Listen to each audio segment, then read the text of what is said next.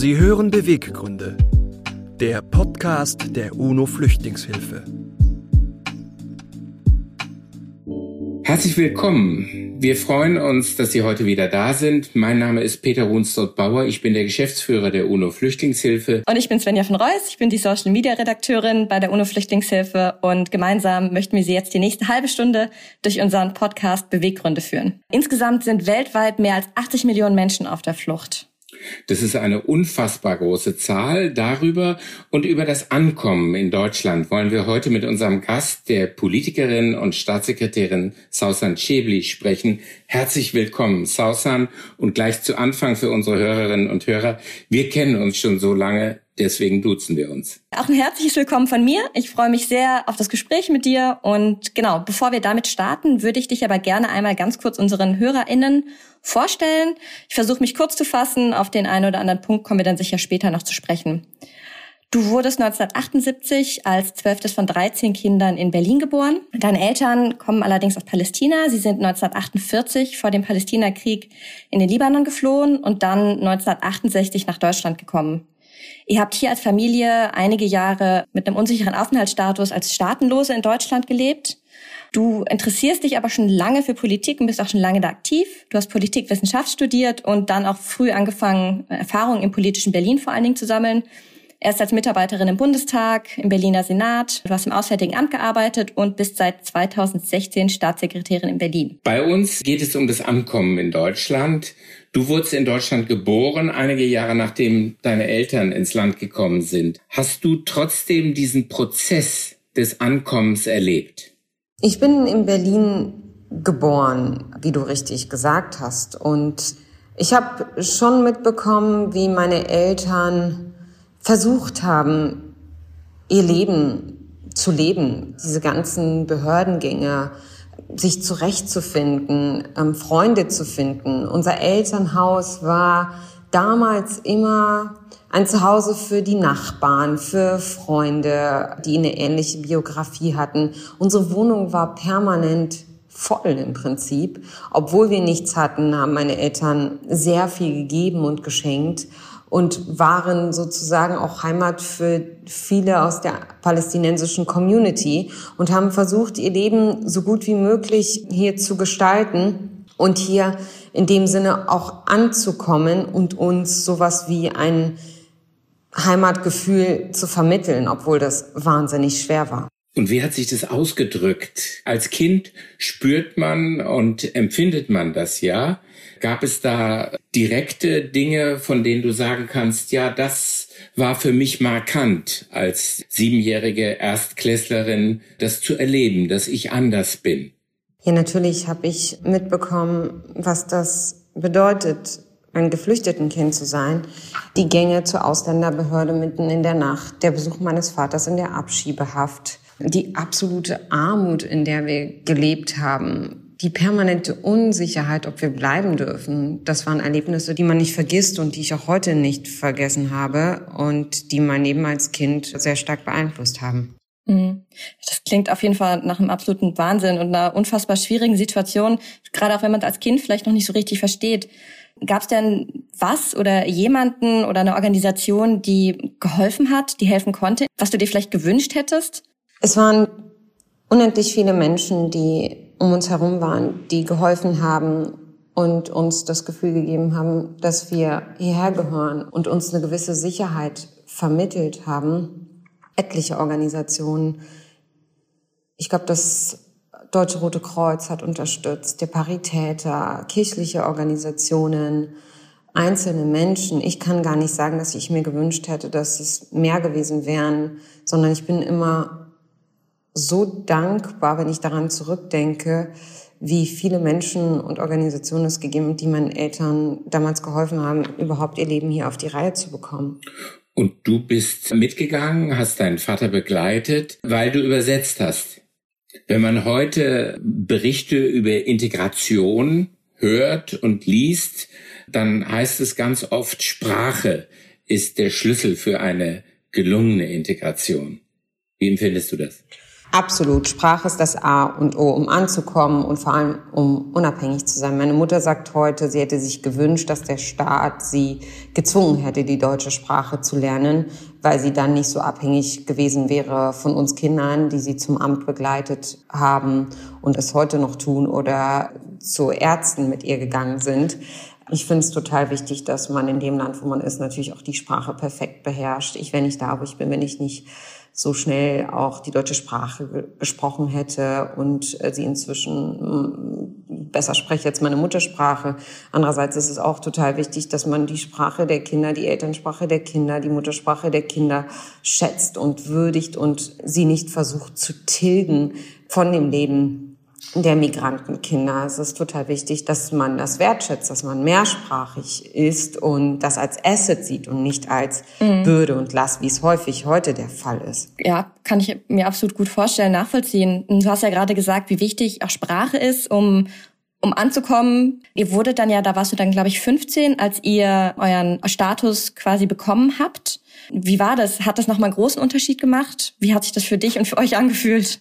Ich werde den Tag nie vergessen, an dem ich die deutsche Staatsbürgerschaft, die Urkunde der deutschen Staatsbürgerschaft in der Hand gehalten habe. Das war so unglaublich befreiend. Ich hatte das Gefühl, ich, ich kann endlich reisen. Ich bin frei. Ich bin nicht mehr an Ketten gebunden.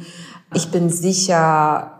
Jetzt bin ich wirklich Deutsche. Ich habe ja vorher immer schon gesagt, ich bin Deutsche, obwohl wir keinen deutschen Pass hatten. Ich wollte unbedingt dazugehören und jetzt war ich tatsächlich wirklich Deutsche. Also ganz großartiger Moment, den ich niemals vergessen werde und der ganz viel bedeutet hat in meinem Leben. Das war eine Befreiung. Wie würdest du denn sagen, dass der Fluchthintergrund der Geschichte deiner Familie und deiner eigenen Erfahrungen wie diese Erlebnisse dich geprägt haben für das, was du anschließend und später dann gemacht hast, was du studiert hast, was du heute an politischem Engagement hast. Sind das entscheidende Faktoren, die einen prägen? Ja, natürlich spielt meine Biografie eine starke Rolle, wenn es darum geht, zu erklären, wer ich bin und warum ich da bin, wo ich bin. Ich glaube, ich wäre nicht in die Politik gegangen, wenn es nicht diese Biografie gegeben hätte, wenn ich nicht ein Kind palästinensischer Flüchtling gewesen wäre, wenn es einen palästinensischen Staat gegeben hätte, wenn wir nicht staatenlos gewesen wären, wenn ich nicht erlebt hätte, dass mein Vater abgeschoben worden wäre, dann hätte es mich wahrscheinlich nicht so gereizt, Politik zu machen. Ich habe Politik deswegen studiert. Ich habe äh, immer gesagt, ich will dann in einer internationalen Organisation arbeiten, um einen palästinensischen Staat irgendwann mit aufzubauen, der Hand in Hand mit Israel lebt. Und das war der Grund, warum ich Politik gemacht habe und zum Beispiel nicht Medizin oder Chemie studiert habe. Beides hätte mich total gereizt. Also ich bin ich, weil ich daherkomme, woher ich komme. Genau, das begleitet einen ja sein Leben lang. Richtig. Wie, wie empfindest du das denn gerade heute? Wie empfindest du den Umgang mit deinem Fluchthintergrund oder den Fluchthintergrund deiner Familie heute im Diskurs um dich? Na, was ich total nervig finde, ist, dass mir vorgeworfen wird, ich würde meinen Fluchthintergrund in den Vordergrund stellen, um zu zeigen, dass ich was Besonderes wäre vielleicht. Es ist so absurd, dass nicht erkannt wird, dass das Antrieb und Motivation für mich ist und immer war. Und dass ich meine Geschichte erzähle, um auch andere zu motivieren, ihren Weg zu gehen und eben nicht halt zu machen vor Hürden und auch bürokratischen Hemmnissen und vor Schwierigkeiten, vor Diskriminierung und Rassismus, sondern dass ich zeigen möchte, diese Aufstiegsbiografie ist möglich und ich vor allem junge Menschen motivieren möchte, ihren Weg zu gehen, auch wenn sie nicht mit einem goldenen Löffel im Mund geboren wurden. Und wie würdest du heute sagen, was bedeutet Ankommen heute für dich? Beziehungsweise ja, nicht nur für dich, sondern für die vielen Menschen, die bei uns Schutz und Sicherheit suchen und auch finden. Ankommen bedeutet, sich zu Hause zu fühlen, sich anerkannt zu fühlen, die deutsche Sprache zu sprechen, wenn man ein Kind ist, in der Schule zu sein, Freunde zu haben, als Eltern hoffentlich Arbeit zu finden, umgeben zu sein von Menschen, die einen auch haben wollen, nicht diskriminiert zu werden aufgrund der Herkunft, der Religion, des Aussehens. Ankommen hat ganz viel mit dem Thema Sicherheit zu tun, dass ich mich sicher fühle, dass ich hier auch gewünscht werde und kein Rassismus und keine Diskriminierung erlebe. Was hast du denn das Gefühl, können wir alle tun, wir als Gesellschaft, um Menschen zu helfen, anzukommen? Das, was damals andere Menschen für uns getan haben, uns aufzufangen, uns mitzunehmen, mich als Kind zum Beispiel mit in den Zoo zu nehmen, mir eine Welt zu zeigen, die ich nicht kannte. Die, meine Eltern hätten sich auch vieles überhaupt nicht leisten können. Es waren die Nachbarn, die uns dann mitgenommen haben auf Ausflügen. Das ist total wichtig, dass man heute auch die Kinder mit auffängt, mitnimmt, den Eltern das Gefühl der Geborgenheit schenkt. Das ist der Auftrag auch der Mehrheitsgesellschaft, zu helfen, dass die Menschen ankommen, indem man mit anpackt, sich ehrenamtlich engagiert in der Flüchtlingshilfe, dass man empathisch ist, dass man nachsichtig ist, Verständnis zeigt, auch wenn nicht alles sofort funktioniert. Und natürlich haben die, die hergekommen sind, auch die Pflicht und die Verantwortung, was aus ihrem Leben zu machen und sich nicht zurücklehnen zu sagen, es funktioniert nicht, sondern hart zu arbeiten dafür, dass es funktioniert. Mein Vater hat so hart gearbeitet, damit es irgendwie funktioniert. Und da, glaube ich, können alle was leisten, aber den großen Auftrag sehe ich schon bei der Politik und bei der Mehrheitsgesellschaft. Der Schriftsteller Ilya Trojanow, der hat mal in einem Essay geschrieben, es gibt ein Leben nach der Flucht. Doch die Flucht wirkt fort, ein Leben lang. Ist das ein Satz, den du so auch empfindest und nach all den Voraussetzungen, die du geschildert hast, was wir tun können, was die Mehrheitsgesellschaft tun kann, gehört das mit dazu, das Verständnis darüber zu sagen, es gibt ein Leben nach der Flucht, doch die Flucht wirkt fort ein Leben lang? Diesen Satz würde ich eins zu eins unterstreichen. Das ist etwas, was man nie hinter sich lassen kann. Es ist nicht nur eine Last oder eine Hürde, es ist ja auch eine Bereicherung, weil ich mit anderen Augen die Welt dann sehe und sehen kann und vielleicht einen Blickwinkel haben, den andere Menschen so nicht haben. Ich empfinde es durchaus auch als Bereicherung. Aber es ist natürlich auch ganz viel Last, Ballast, den wir da mit uns tragen und das prägt einen sein Leben lang, würde ich sagen. Ja, das kannst du nicht einfach so ablegen. Es ist Teil deines Seins. Du hast ja gerade schon gesagt, was für eine Rolle das spielt für dich in deiner Identität und in deiner Biografie. Wie hast du denn mit dem Hintergrund den Sommer 2015 und 2016 erlebt, also die Ankunft von, von vielen syrischen Geflüchteten in Europa? Hat das nochmal was Besonderes mit dir gemacht oder wie, wie war das? Ich war so berührt von der Art und Weise, wie die Mehrheitsgesellschaft die Geflüchteten in die Arme genommen hat, wie sie willkommen geheißen hat. Die ganzen Initiativen in der Nachbarschaft, Flüchtlingsinitiativen, die den Geflüchteten geholfen haben, eben anzukommen. Das war so rührend, das war so herzerfüllend und bewegend. Das haben wir damals, also meine Eltern haben das damals in der in der Intensität nicht erlebt. Erst später natürlich die Hilfe bekommen von Vereinen, Institutionen und Nachbarn. Aber es war nicht eine Bewegung, es war nicht so ein Klima da, wie es 2015 der Fall war. Ich finde, Deutschland hat da ein Gesicht gezeigt, das so toll, gigantisch, empathisch war.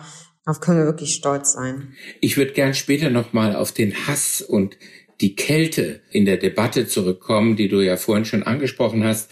Aber zuvor nochmal 2015, 2016, du sagst, dieses Willkommen und da waren die Medien ja zumindest auf den ersten drei Seiten voll mit Willkommenskultur in Deutschland und das ist ja ein Stichwort, was man heute jetzt nicht mehr so häufig liest. Wir aber trotzdem feststellen als UNO-Flüchtlingshilfe, wie viel fantastische Initiativen es von Garmisch bis Flensburg und von Ost nach West gibt, wo Ehrenamtlerinnen und Ehrenamtler aktiv sich kümmern um Geflüchtete, um eben dieses Ankommen zu erleichtern. Ist das langsam in die Mehrheitsgesellschaft hineingewachsen oder ist das etwas, wo man immer noch sagen muss, da muss man immer auch als Politikerin jetzt immer wieder einen neuen Anstoß geben?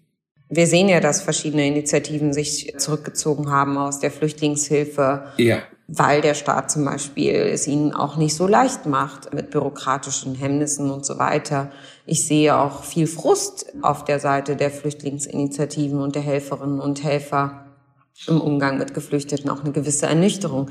Deswegen ist es total wichtig, dass wir ähm, nicht nachlassen und uns weiter einsetzen, weil der Prozess ist nicht abgeschlossen, der ganze Integrationsprozess, der Ankommensprozess, Sprache lernen, in die Schule gehen, die Arbeit, die damit verbunden ist, die Wohnungssuche, die Diskriminierungserfahrung, die viele jetzt hier machen, der Hass, den du und ich jetzt auch erwähnt haben, das hört nicht auf, da muss man immer weitermachen. Es ist total wichtig, dass wir nie vergessen, dass diese Menschen vor Krieg und Terror geflohen sind und wir die Verantwortung haben, ihnen auch ein zweites Leben hier zu ermöglichen.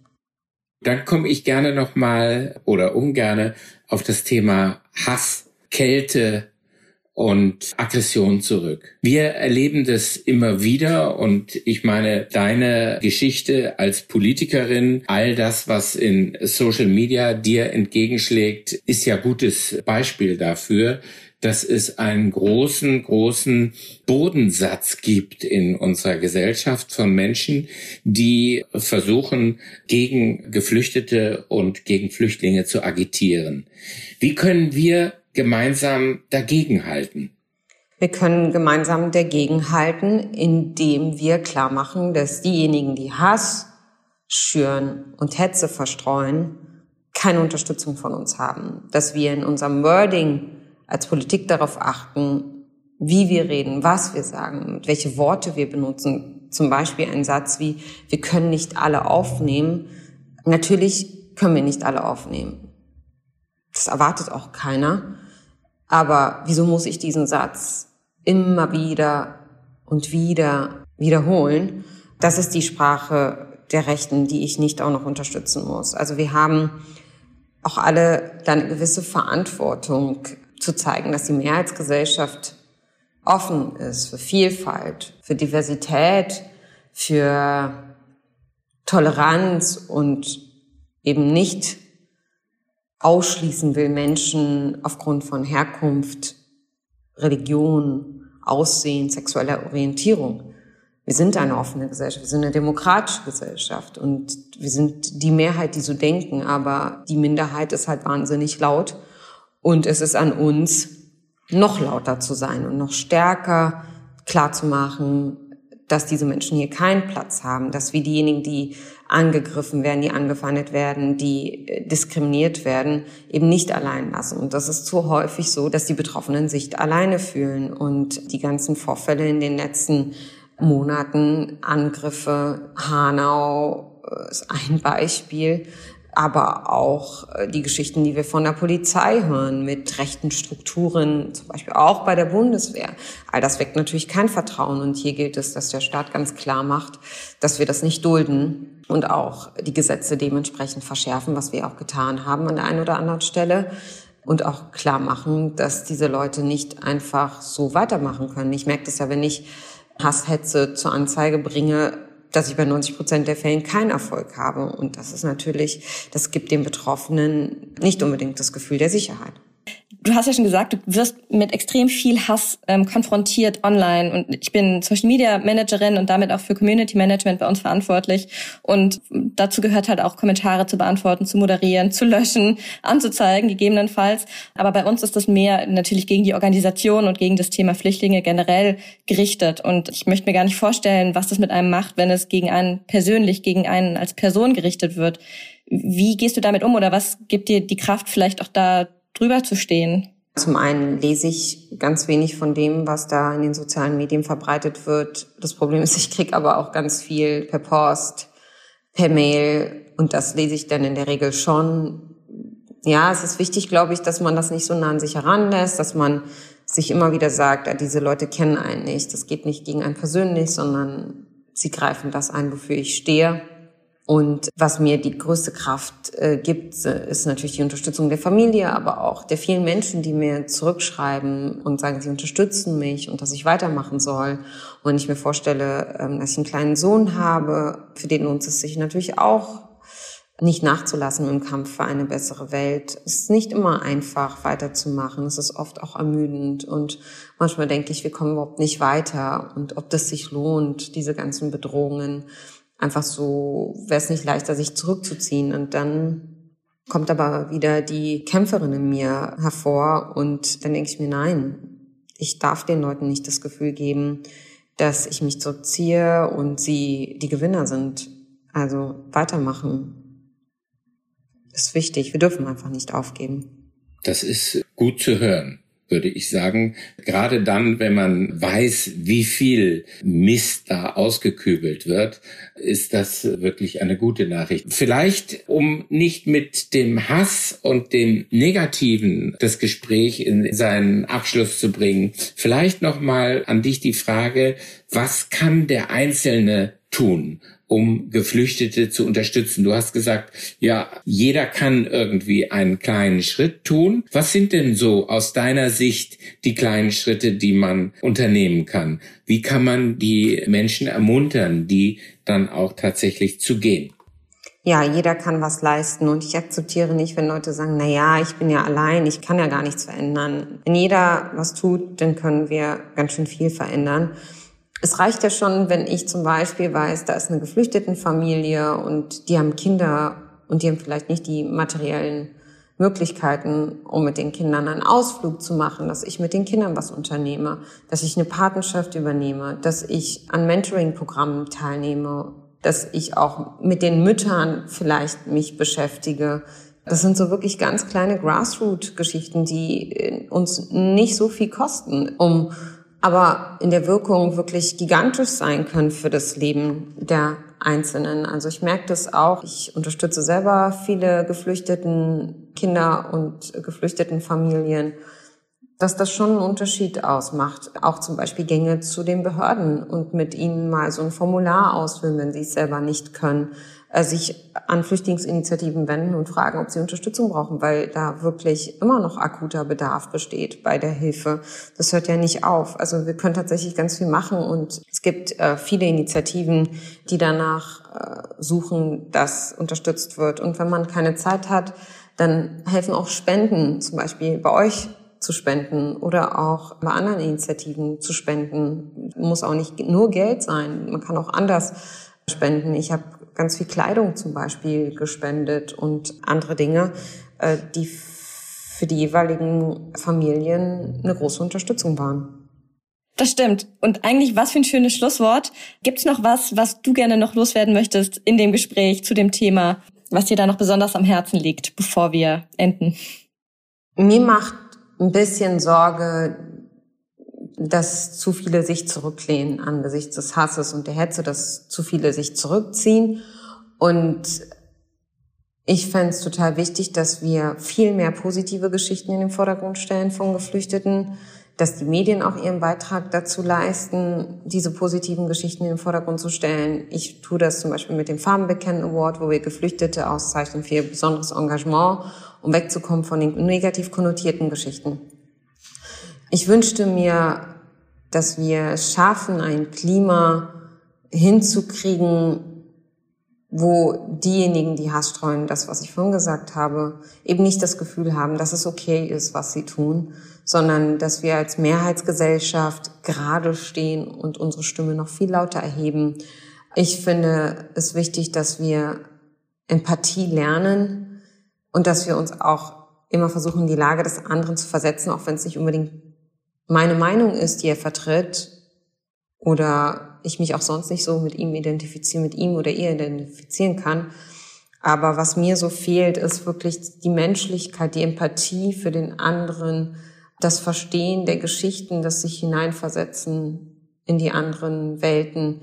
Ich wünschte mir, wir hätten mehr Botschafterinnen, Botschafter, Vermittlerinnen, Vermittler, die da auch Brücken schlagen können das ist total wichtig, um dem Klima des Hasses vielleicht ein Klima der Liebe entgegenzusetzen. Ganz herzlichen Dank, Sausan Chebli. Das war ein wirklich wunderbares Gespräch. Das zeigt, dass persönliche Haltung, Haltung auch in der Öffentlichkeit, aber auch im kleinen Kreis der Familie genauso wichtig sind wie Engagement. Engagement von denjenigen, die hier ankommen, aber vor allen Dingen auch Engagement von der aufnehmenden, von der Mehrheitsgesellschaft.